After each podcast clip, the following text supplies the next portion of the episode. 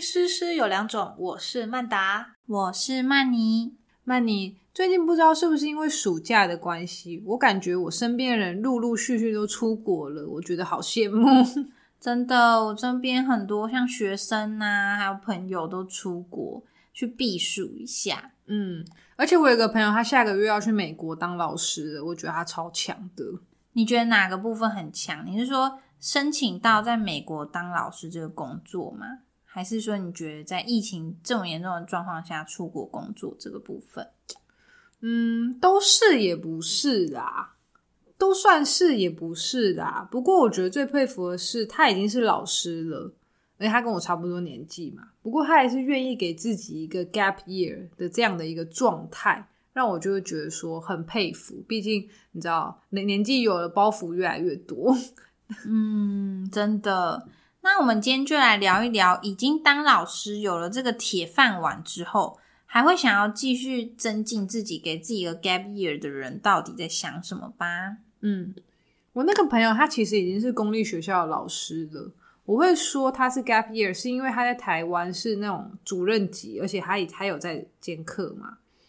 但是因为我认识他很久了，我知道他一直想要去出国工作啊，然后体验这种环境跟文化，还有他的一些教学理念的一个实践。所以他其实他这个 gap year 算是跟教育部申请的一个计划，然后留停出国去教华语一年。听起来很梦幻呢、感觉应该是很多那种大学生会很羡慕的一个工作。嗯不过就是你刚才说，就是他出国工作是想试试不同的环境跟文化嘛。那他出国教华语，所以他之后有想要转华语教师吗？还是说他只是哦体验一下，然后回来就是一样回公校这样子？我觉得八成都还是会回公校嘛，毕竟嗯考上教真不容易， 哦你要放弃也很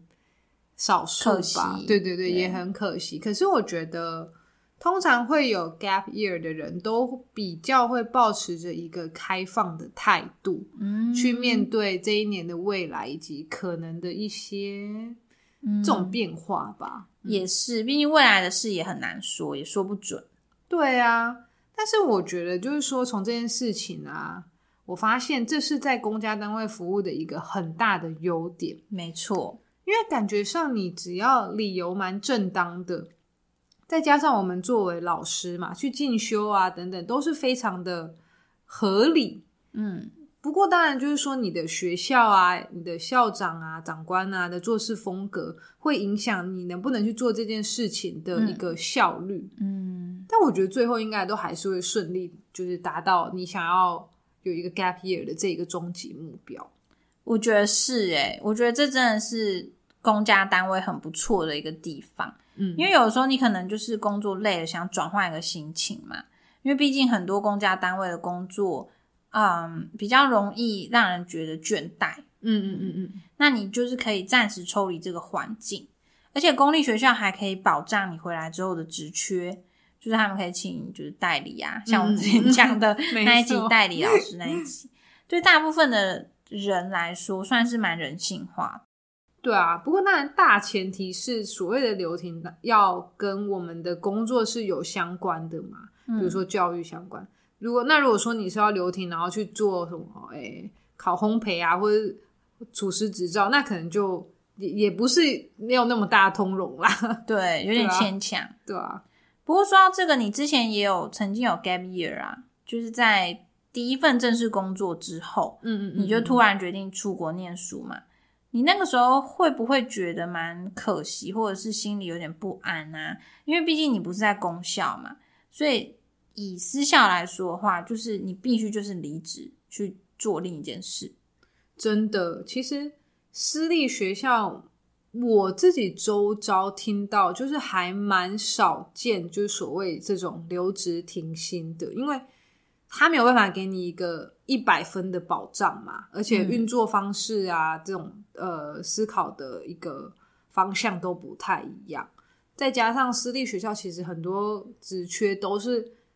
嗯很竞争的啦，就是说，他也没有理由要等你，对，没错，对，所以你那时候就是算是对自己也有一定的自信，觉得 说就是哎、你出国回来就是一定你不会饿死，更好这样子。嗯，一点点 啦，但其实没有。我那时候确定要提离职的时候，我并没有真的想很多、欸，嗯，我可能就只是也想要休息一下，工作两三年就是想要休息一下。嗯但是，嗯，或许我那时候就是想说，要想一想我的工作状态是不是我自己想要的，再加上我那时候其实年纪也还可以挥霍，嗯，不过还有青春的袜退，不过真的是有风险的，毕竟如果说要重新开始找工作的话，也是一件很累的事情。对啊，像我自己周遭也有一个很好的朋友，嗯，他也是出国念书的 gap year 的心情，因为他自己本身是在他是律师啦，嗯，嗯嗯那因为其实以律师来讲，大部分他们的路就是去事务所，或者是去当法顾。嗯嗯嗯，但是以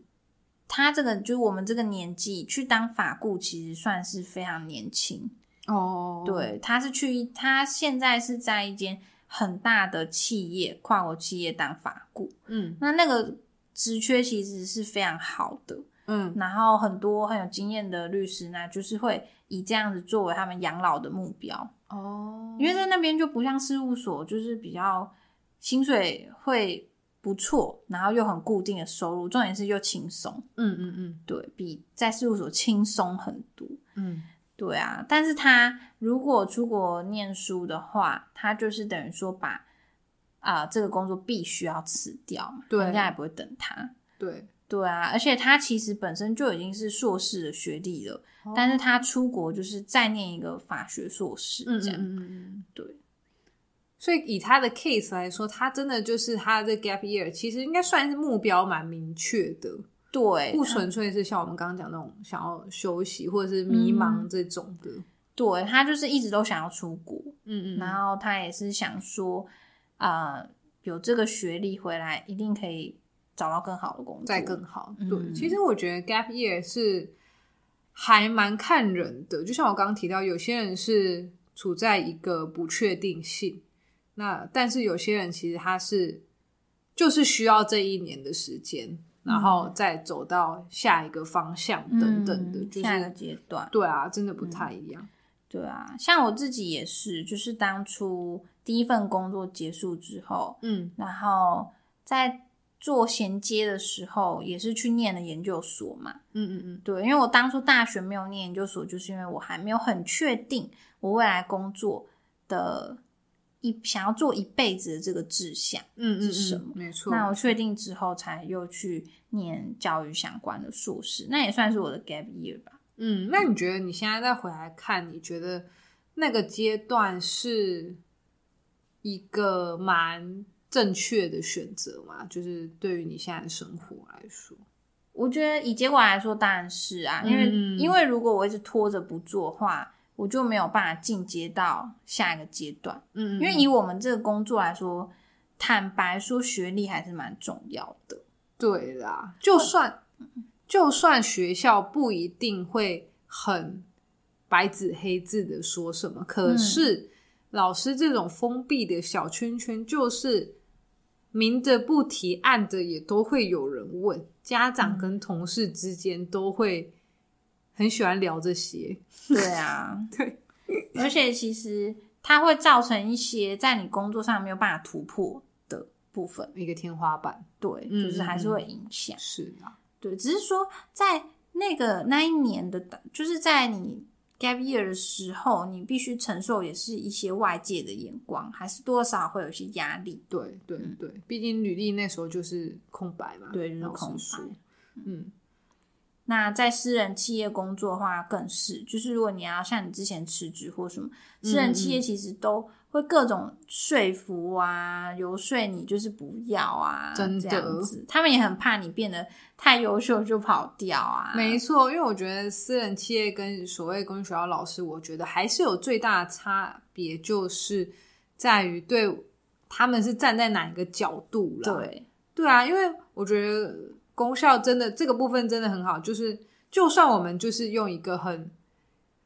可能有点荒唐的，像是什么借口啊，来嗯就是想要让我们自己休息。可是只要我们真的有申请上，然后嗯有这个，这也算是我们的权利的一部分啦。嗯但是私人企业或者私校啊等等，就很难说。嗯，嗯嗯。真的。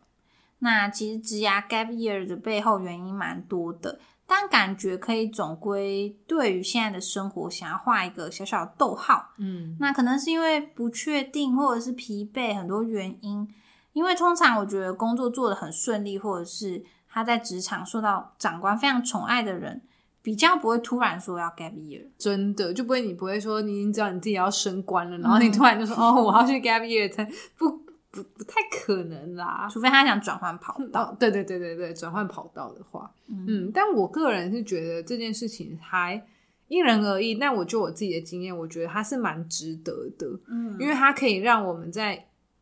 一成不变，或也不能算一成不变，但就是每天的工作内容啊，跟这种高压的状态下，可以暂时嗯抽离，重新充电。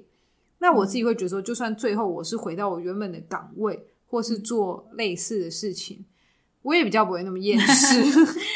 对真的嗯啊，真的。如果现在正在收听的你也是为了是否要职涯 gap year 而烦恼，那希望这一集可以让你有一些新的想法，因为其实很多人就是可以很明确的知道自己的规划，但有些人可能一直想要做，但是一直没有提起勇气，或者一直觉得哦，工作就是很忙，我没有办法停下来呃去做这件事，嗯那也无妨，就是你可以好好的规划，想清楚，给自己一个小小的下午的时间啊，或什么，好好的想一想，怎样对你自己是最好的。没有错，那非常感谢你的收听，最后也希望你能花一点点时间帮我们打一个五星评分，给我们一点鼓励。那我们下次见喽，拜拜。